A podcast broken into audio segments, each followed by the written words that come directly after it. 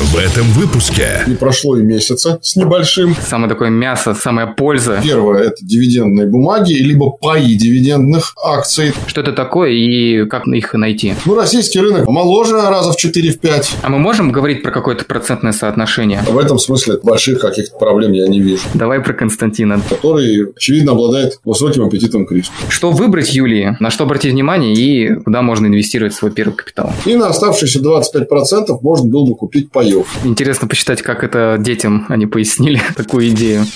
подкаст «Лимон на чай». Просто о сложном. Говорим про фондовый рынок, деньги, экономику и инвестиционные тренды. У микрофона шеф-редактор подкаста Дмитрий Матвеев и эксперт по фондовому рынку Олег Абелев. Всем привет, дорогие слушатели подкаста «Лимон на чай». У микрофона его шеф-редактор Дмитрий Матвеев и специалист по фондовому рынку Олег Адрев. Всем здравствуйте! Дима, привет! Привет, дорогие наши слушатели! Не знаю уж, как вы по нам, а мы с Дмитрием по вам точно сильно соскучились. Не прошло и месяца с небольшим. После нашего недельного отпуска, да, Олег?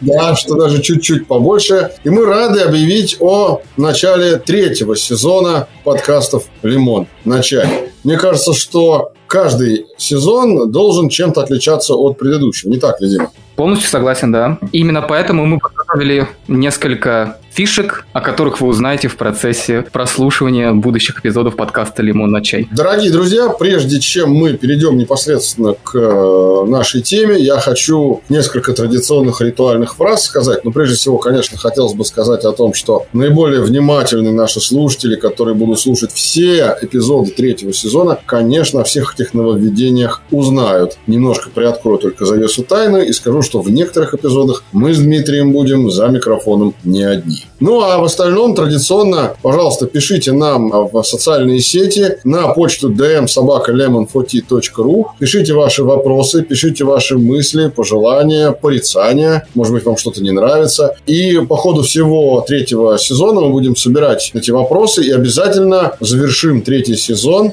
специальным эпизодом ответов на ваши вопросы, как мы это сделали в предыдущем сезоне. Так что я думаю, что дорогу осилит идущий. Пора нам уже, Дима, начинать.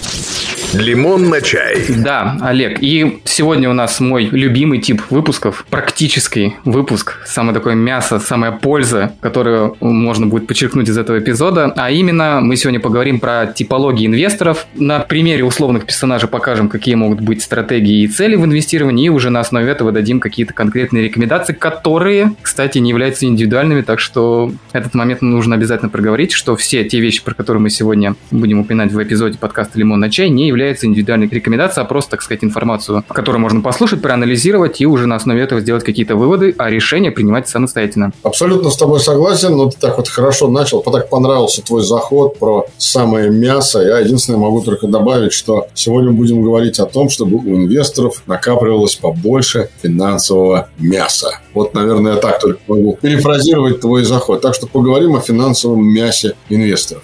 Да, и вот я сказал о том, что на примере условных персонажей покажем разновидности стратегии целей в инвестировании. И вот э, представим себе условных инвесторов. У них одинаковый возраст, одинаковая стартовая сумма, но при этом совершенно разный взгляд на инвестиции и финансовые цели. Кто же это? Это Максим, Костя и Юля. Вот давай, Олег, э, подробнее остановимся на каждом, и, пожалуй, я начну с Максима. Я, наверное, хочу предупредить, Дима, наших слушателей с именами Максим, Костя и Юля, что мы выбирали абсолютно абстрактные имена и никого не хотели обидеть. Здесь никакой нет да, тайного смысла и так далее. Абсолютно случайные имена. Итак, кто у нас такой Максим? Ему 25 лет. У него долгосрочные цели. Накопить 10 миллионов на пенсионный капитал к 65 годам, а его стартовый капитал, соответственно, 100 тысяч рублей. Максим рисковать не любит, то есть от слова совсем. Максим будет счастлив, если у него получится инвестировать под чуть больший процент, чем в банке. И вот у меня вопрос к тебе, Олег. Что лучше выбрать Максиму? Какую стратегию выбрать и на какие активы обратить внимание? Ну, если Максим не любит рисковать, и тем более, как ты сказал, у него не было опыта, какого бы то ни было в инвестировании, то я бы, наверное, начинал с каких-то инструментов, которые приносят пассивный, но регулярный доход. Можно предложить два варианта. Первое – это дивидендные бумаги, либо паи дивидендных акций, то есть либо ты покупаешь акцию компании, которая славится тем, что она регулярно платит дивиденд, либо ты покупаешь кусочек такого большого пирога, который состоит из акций таких компаний, опять же, дивидендных, и это будет называться пай дивидендного фонда.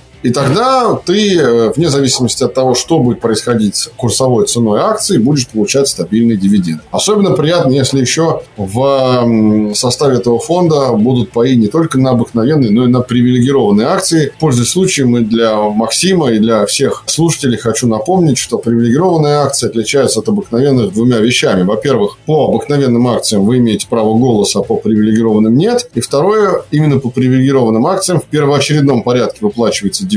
У владельцев таких акций есть такая привилегия, поэтому такое название акции. И размер дивиденда по этим акциям всегда фиксированный. То есть это вот нечто такого процентного вклада в банке, депозитного, если можно так выразиться. Когда у вас есть фиксированный какой-то процент, фиксированная сумма, которую вы получаете по вкладу. Это что-то похоже, только доходность в несколько раз выше, учитывая те ставки по депозитам, которые сегодня есть в российских банках. И, э, соответственно, второй вариант – это обратить свое внимание на облигации, причем желательно федеральные, чтобы их выпускало государство. Да, по ним не будет каких-то очень больших доходностей, но зато гарантия выплаты близится к 100% по федеральным облигациям. Ну, естественно, мы говорим о российских облигациях или облигациях развитых стран. Если вы купите федеральные облигации Мозамбика, то там понятно, что риск дефолта он будет выше. Хотя, еще раз повторяюсь, никто никому на финансовых рынках ничего не гарантирует. В случае дефолтов по государственным обязательствам обстоятельства имели место быть, в том числе и в нашей стране. В 1998 году, вот уже 23 года как прошло. Но поэтому их хорошо помню, что они бывают довольно редко, в отличие от дефолтов компаний, которые объявляют по своим облигациям. Поэтому я думаю, что именно такая комбинация дивидендных акций или паев и, соответственно, облигаций с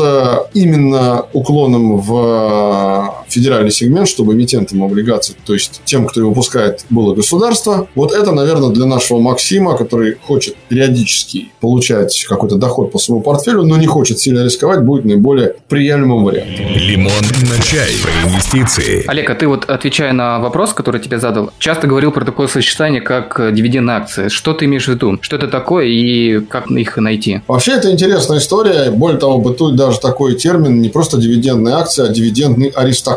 А этот термин пришел к нам с западных развитых рынков, и он означает стабильность выплаты дивидендов за довольно длительный срок. Ну, например, классическими дивидендными аристократами в Америке являются такие компании, как Chevron, как ConocoPhillips, как Макдональдс или Johnson Johnson. Скажем, компания Chevron неизменно платит дивиденды с 1928 года. То есть там прошла Великая депрессия, прошла Вторая мировая война, Холодная война, рейгономика, 80-е годы, нефтяные кризисы, ипотечный кризис. А Chevron продолжает исправно платить дивиденды. Да, эти дивиденды, конечно, не каких-то умопомрачительных доходностей, но свои 50-60 центов в квартал на одну акцию владелец акций Chevron получит. Вот это и есть дивидендный аристократ или дивидендная акция. Ну, российский рынок, в отличие от Шеврона, моложе раза в 4-5. Ему всего от силы менее 30 лет. Но это не значит, что на российском рынке нет таких бумаг. На российском рынке такие бумаги есть. И что мне особенно отрадно, за последние 5-7 лет их число стало увеличиваться. Не только потому, что стали появляться новые компании, но и потому, что старые компании, традиционные сторожилы российского фондового рынка, стали платить дивиденды достаточно часто. И стало модно в начале, а сейчас уже признаком хорошего тона выплачивать не только дивиденды раз в год, но и промежуточные дивиденды, а именно за полгода, за квартал, за 9 месяцев. А иногда, Дима, бывает такое, ну и обращаюсь не только к тебе, но и к нашим слушателям, что компания даже платит специальные дивиденды, так называемые спецдивиденды, но это на тот случай, если она вдруг получила какой-то незапланированный доход, а именно от участия в капитале, от вложений как инвестора, либо от продажи каких-то активов. В свое время вот Северсталь несколько лет назад платила такой доход. Сейчас Лензолото планирует такой доход заплатить, и там доходность какая-то просто умопомрачительная, чуть ли не до 55 там, или 58 процентов,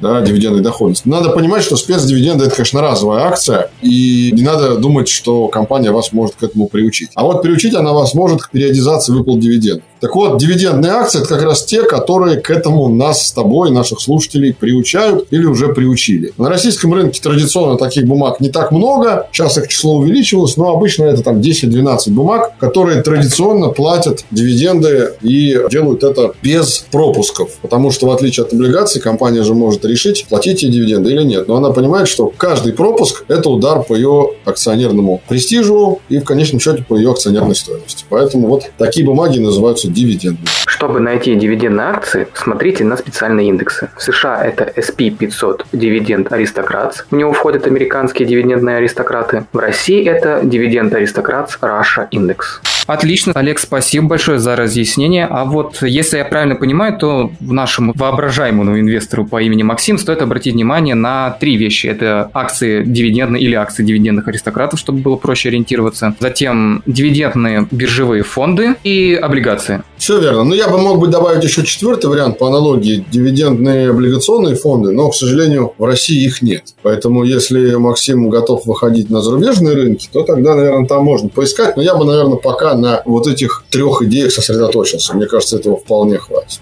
А мы можем говорить про какое-то процентное соотношение? Я бы, наверное, не стал э, там, юлить вокруг да около и лукавить в отношении Максима и большинства наших слушателей, которые в его статусе пребывают, и сказал бы, что, наверное, все-таки где-то в районе 70 на 30 в пользу дивидендных паев и дивидендов. То есть, наверное, если эти 70 разбить, я бы разбил так. 50% половина портфеля – это паи на дивидендные акции, еще 20% сами дивидендные акции, 30% облигаций. Почему не наоборот? Потому что если большую часть портфеля будут занимать облигации, то доходность будет не очень велика. Она будет, может быть, сопоставима или даже чуть ниже доходности по банковскому депозиту. А по облигациям традиционно так происходит, особенно по федеральным. Но это плата за надежность. А вот разбавить эту доходность, повысить ее чуть-чуть через паи дивидендных акций или через сами дивидендные акции, это вполне хорошая история, только в разумных пределах. Вот мне кажется, не больше 20% самих акций и половины портфеля паев. А можешь назвать какие-нибудь 2-3 живых паев, ну вот э, классический первый в России, насколько я помню, индекс дивидендных акций с тикером DIVD английскими буквами. Я сейчас не хочу называть, кто эмитент, чтобы не делать никому бесплатной рекламы и вообще не делать никому рекламы. Можно поинтересоваться на сайтах и биржи, в интернете посмотреть. И еще одна из э, довольно старых, я бы сказал, старейших э, российских финансовых компаний недавно запустила целую линейку фондов на разные идеи, в том числе на дивидендные идеи. Можно просто посмотреть, там есть фонды, связанные с медициной, там есть фонды, связанные с облигациями, в том числе есть фонды, связанные с дивидендными бумагами. Что касается зарубежных площадок, достаточно просто вбить э, по-английски dividend aristocrats, да, дивидендные аристократы, и выскочит довольно большой список имен, фондов, конкретных акций на европейских и американских рынках. Ну, прежде всего, наверное, на американском рынке. В этом смысле там больших каких-то проблем я не вижу для тех, кто захочет себе такие подобрать инструменты. Отлично, Алекс, спасибо. Я думаю, что тем слушателям, которые увидели себя в описании к Максиму, будет очень полезно то, что ты сейчас им посоветовал, на что обратить внимание. Да, я думаю, что для начала это вполне себе очень хорошая история.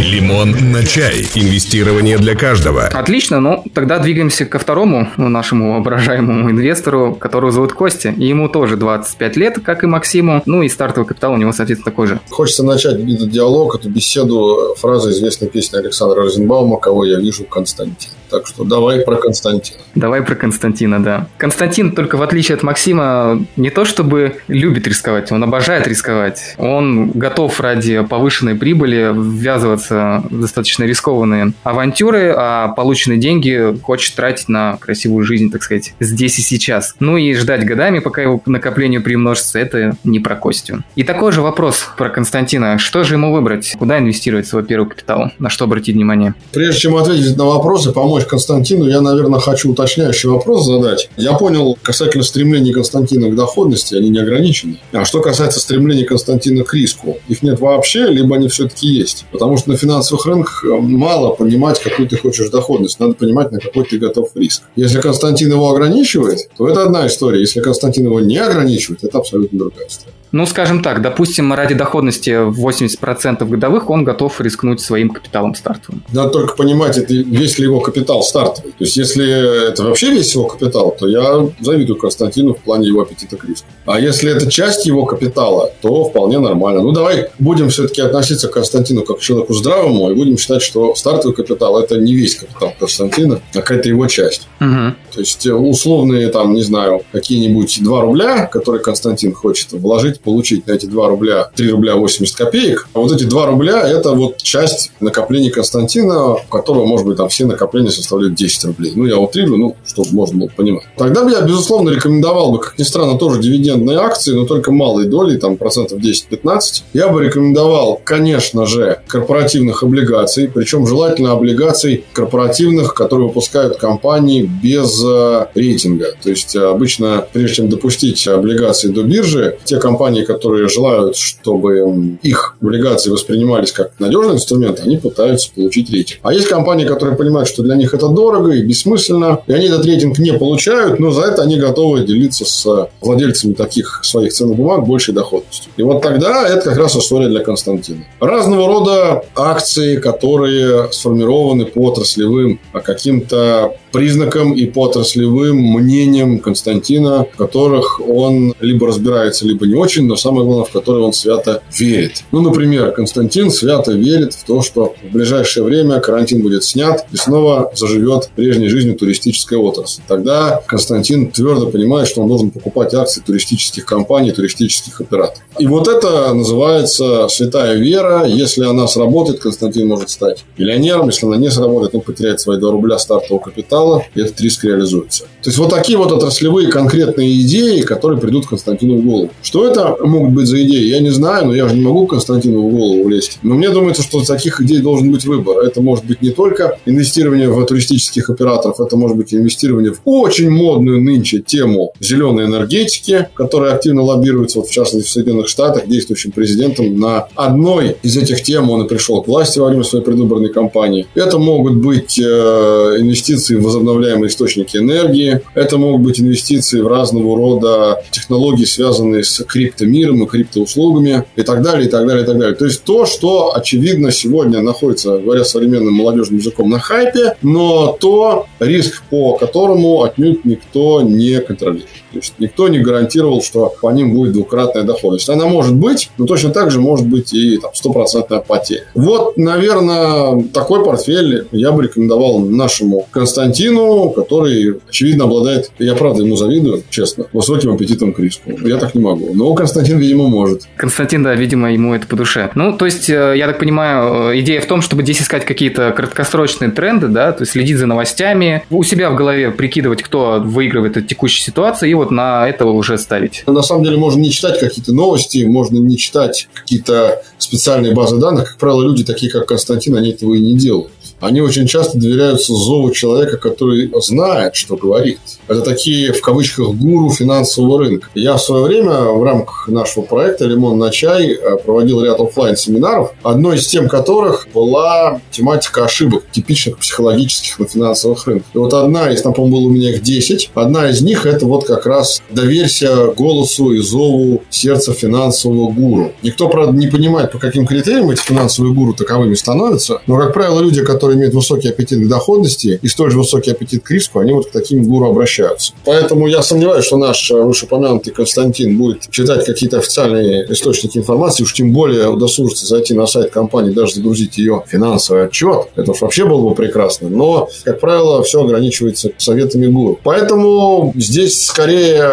источник информации – это желаемый для Константина вариант, но по собственному опыту обычно говорю, это не очень реализуемый вариант. Но я был бы рад за него него, если бы он обратился к официальным источникам информации. Поэтому, да, конечно, когда мы подходим к делу серьезно, представим условно, что Константин человек серьезный, и а, несмотря на высокие аппетиты к риску и доходности, он свою серьезность никуда не растерял, тогда, конечно, надо обращаться к официальным источникам, к отчетности компании. Если это не акция, а это фонд, то к э, так называемому проспекту эмиссии фонда, либо декларации фонда, где рассказывается о том, что это за фонд, какая его цель, какая его структура, что ее может изменить, какие риски и так далее и тому подобное. Так что мы желаем всем нашим слушателям, у которых такие же аппетиты к риску и доходности, как у нашего Константина, про это не забывать. Ну и всегда быть готовым к тому, что ваша идея, на которую вы сделали ставку, соответственно, может не сработать, не сыграть. Безусловно. Знал бы прикуп, жил бы в одном красивом русском городе. Но он тоже не резиновый, поэтому живут там не все. Лимон на чай. Просто о сложном. Ну и мы плавно переходим к последнему нашему воображаемому инвестору. Зовут ее Юля, ей тоже 25 лет. И, кстати, вот забегу вперед и скажу, что мне ее стратегия более близка. Поясню почему. Потому что Юля предпочитает балансировать. То есть часть своих сбережений приумножить, а другую сохранить. То есть Юля, она не гонится за большим кушем, скажем так, но и осторожная доходность, как Максима, ее не устраивает. Поэтому Юлия может пойти на умеренный риск. Ну и, конечно, мне хочется узнать, потому что, как я уже сказал, что мне такая стратегия более близка, чем предыдущие две. Что выбрать Юлии, опять же, на что обратить внимание и куда можно инвестировать свой первый капитал? Ну вот, наверное, такие инвесторы, как Юля, на мой взгляд, составляют большинство. Если мы говорим, правда, не российских инвесторов, а в целом инвесторах мировых. На развитых рынках, таких как Юля, наверное, процентов 90. В России рынок еще формируется. Мы вот видим, что как на дрожжах растет число пользователей счетов на российских биржах. Правда, надо разделять количество пользователей счетов и количество пользователей активных счетов, потому что можно открыть счет и забыть про него. И ты вроде бы пользователь, но на самом деле как бы и нет. Угу. Поэтому я очень надеюсь, что и Константин, и Максим, и Юля, они все-таки у нас активные пользователи, которые не открывают счет ради получения льготы по ИС или чего-нибудь такого за два дня до конца календарного года. Будем надеяться, что они у нас активные пользователи. Если мы исходим из этой позиции, тогда такому инвестору, как Юля, я бы рекомендовал и комбинированный портфель. То есть, есть умеренный риск в некоторых инструментах, таких как ПАИ, таких как конкретные акции, и есть умеренная подушка безопасности. Ну, не такая ультраконсервативная, как, например, у Максима, когда мы туда в эту подушку набираем только федеральные облигации, а это могут быть смеси из облигаций по типу эмитентов. Это могут быть федеральные облигации, это могут быть муниципальные облигации или региональные, когда их выпускают какие-то регионы, и это могут быть корпоративные облигации, когда их выпускают какие-то компании. Более того, это могут быть облигации и акции, и вообще все любые инструменты в разных валютах. Вот для таких инвесторов, как Юля, уже как раз-таки принятие на себя валютного риска – это и есть умеренный аппетит к риску. И по-хорошему надо иметь такие портфели, в которых бы инструменты были в разных валютах. Если Юля резидент России, и она несет основные расходы в рублях, и доходы у нее в рублях, тогда понятно, что надо иметь там какую-то часть рублевого портфеля. Если Юля не резидент России, но хочет работать на российском рынке, вдруг она родилась в России, и родители ее вывезли за рубеж в несмышленном возрасте, а может быть и в смышленном, мы же не знаем этого, тогда можно, в общем-то, фактор валютного риска и не учитывать, да, и только смотреть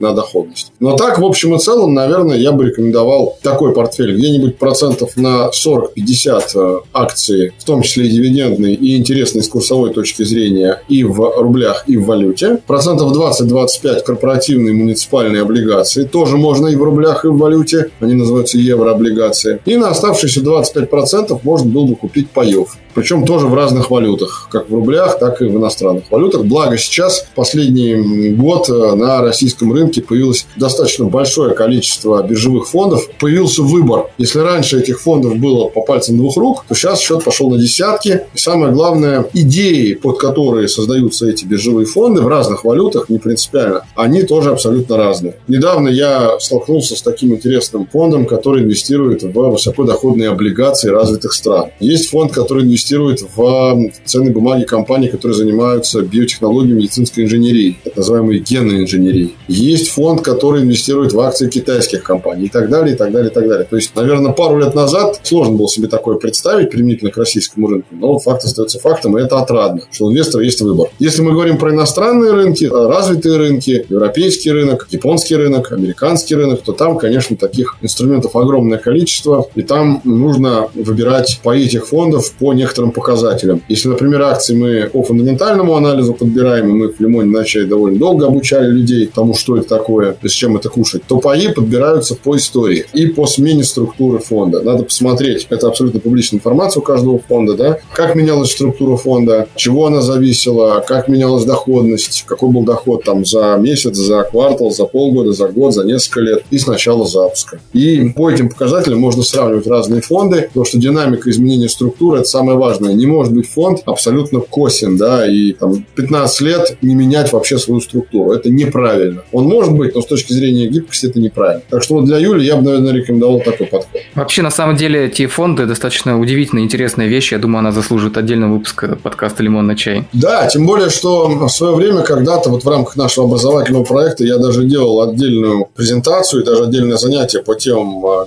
боевых фондов, что это такое, когда они появились, почему они вдруг стали такими популярными. И на самом деле, я думаю, что для наших слушателей, может быть, будет не безинтересно узнать, что на развитых рынках, в частности в Соединенных Штатах, в Великобритании почти 80% розничных инвесторов не покупают отдельные ценные бумаги на акции или облигации. Они, как правило, покупают паи. Почему? Потому что это диверсификация рисков. Я тут недавно, пользуясь случаем, хочу все-таки одну книгу отрекламировать для своей семилетней дочери. Приобрел книгу, которая учит ребенку азам финансовой грамотности. Но приходится как-то восполнять этот пробел, поскольку в школьной программе этого нет. И мне на глаза достаточно давно уже попалась книга немецкого писателя Бода Шефера. Она называется «Пес по имени Мани».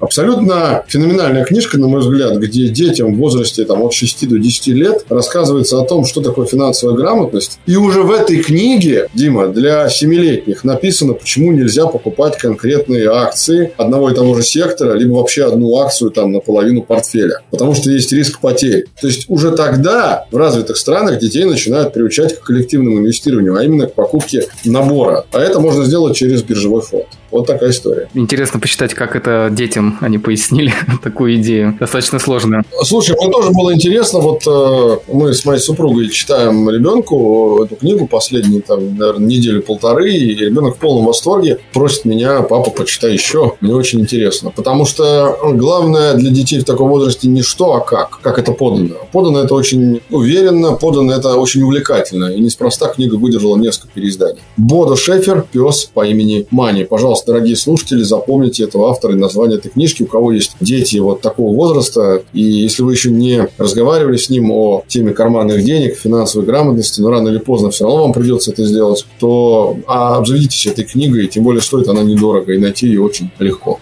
Ну и при этом она, я так понимаю, будет полезна и тем, кто не имеет детей, но при этом хочет разобраться в теме инвестирования и понять основу финансовой грамотности. Ну, если вообще-то до этого человек никак с финансовой грамотностью связан не был, у его обуяло непреодолимое желание постичь азы этого направления в своей жизни, то я думаю, что тоже можно использовать эту книгу. Хотя, конечно, еще раз повторюсь, основная целевая аудитория – это дети. Но никто не мешает и взрослым ее почитать. Я думаю, лишним точно не будет. Лимон на чай. Только правда. Отлично. Тогда, Олег, что у нас остается? Последняя часть, моя любимая, потому что она как жирной чертой все подводит, то, что сейчас говорили, и оставляет основную суть. Выводы. Выводы, да, все верно. Ну, тогда, наверное, я бы сосредоточился вот на чем. Наверное, первое, что бы я сказал. Никогда не кладите все яйца в одну корзину, в одно лукошко. Если тем более вы впервые выходите на финансовый рынок. Распределяйте ваши вложения либо по классам инструментов, либо по отраслям, либо по уровню доходности. Это уже зависит от того, на какой доход вы рассчитываете, какой у вас аппетит к доходности. Второе.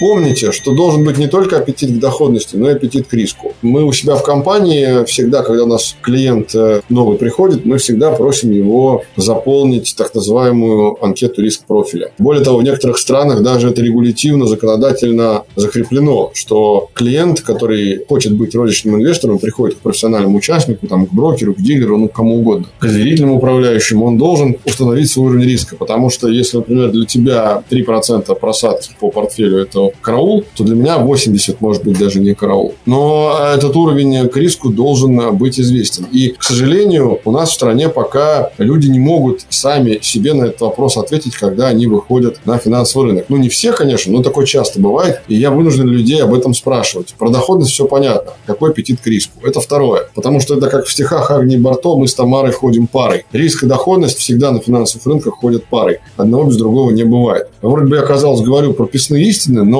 в общем, все гениально просто. Здесь я этого не придумывал, это придумала жизнь. Третье.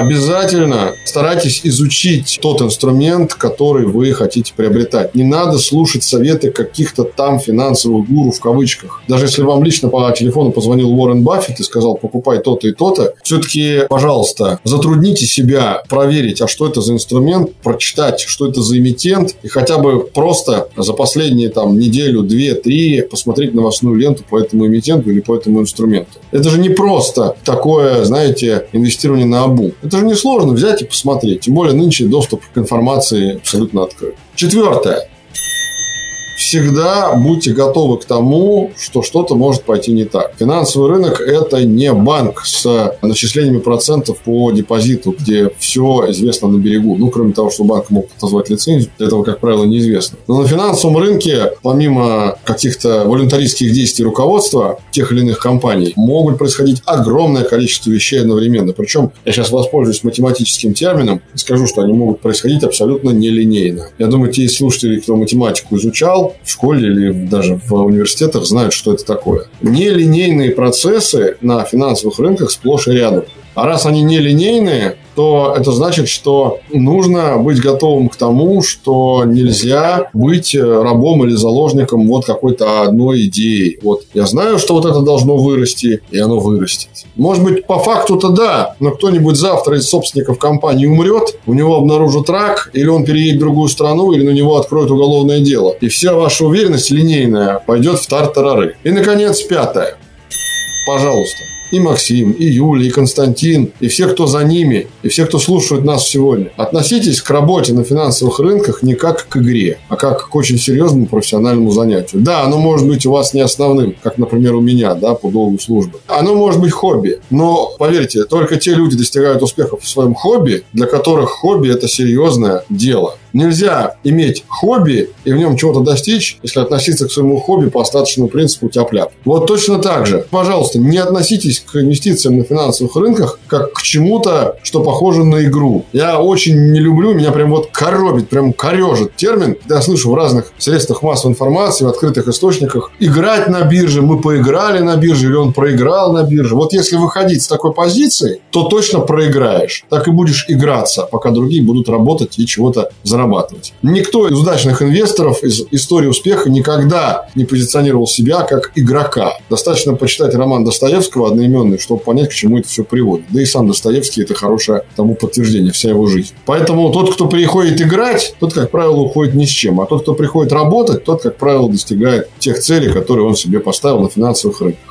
Вот эти пять принципов очень важны для соблюдения на старте. Если наши слушатели будут их соблюдать, то их абсолютно точно ждет успех. Ну и э, я думаю, что по мере того, как они будут делать первые шаги на финансовых рынках, при должном желании, конечно, даже любая локальная неудача не должна их смутить. Если помнить про эти пять принципов. Вот, наверное, так. Да, Олег, очень важные и нужные слова. И хочу сказать, что мы в Лимоне на чай, все наша команда этих принципов придерживаемся и любим неоднократно про них говорить, потому что, как ты сказал, они могут казаться кому-то банальными, кому-то нет. И, как показывает практика, все-таки для большинства они не банальны. Поэтому лучше лишний раз проговорить их. Ну, слушай, я как тот римский консул, который всегда говорил в Сенате римском, завершая все свои речи на любые темы, Карфаген должен быть разрушен. Вот, в принципе, наверное, можно смело встать на сторону этого консула, применительно к принципам, которые мы только что сказали. И если бы они у нас рефреном повторялись в конце каждого выпуска, я думаю, что рано или поздно все бы их запомнили. Мы можем их повторять и сами, мы, собственно, и делаем, да, периодически. Но это очень важно. Это крайне важно. Почему это еще особенно крайне важно для нашей страны, для нашей аудитории, для наших инвесторов? Мы видим, что из-за политики ЦБ и непривлекательности по доходности банковских депозитов за последний год полтора огромное количество счетов открылось на российских биржах, я уже про это говорил. Но люди, которые являются хозяевами этих счетов, к сожалению, не все столь финансово грамотны, как этого хотелось бы. И вот это вносит свой определенный, к сожалению, негативный вклад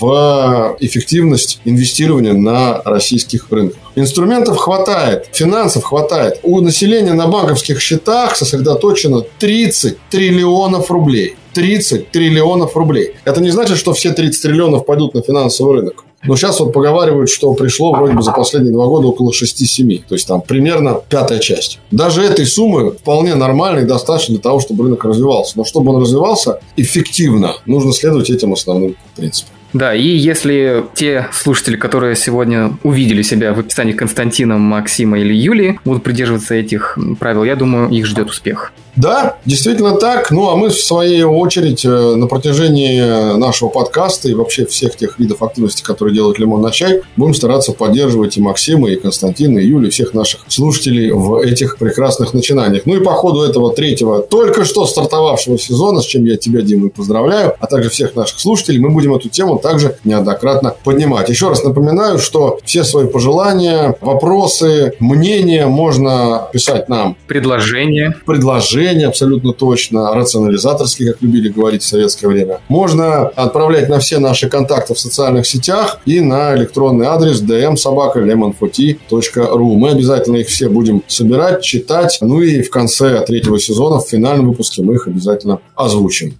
Обязательно, это точно, да. Пишите, мы всегда открыты к общению. Тогда всем спасибо, всем удачных инвестиций, всем хорошего лета. Лето у нас не только на финансовых рынках, но и за окном. Давайте вместе греться, благо такая возможность имеется. Всем спасибо и до встречи на следующем эпизоде нашего третьего сезона. Меня зовут Олег Кабелев. Пока. Всем спасибо, а меня зовут Дмитрий Матвеев. Пока. Напоминаем, подкаст «Лимон на чай» можно послушать на всех платформах. В официальной группе, в Телеграм-канале, в Google подкастах, в Apple подкастах, Spotify и Яндекс.Музыке.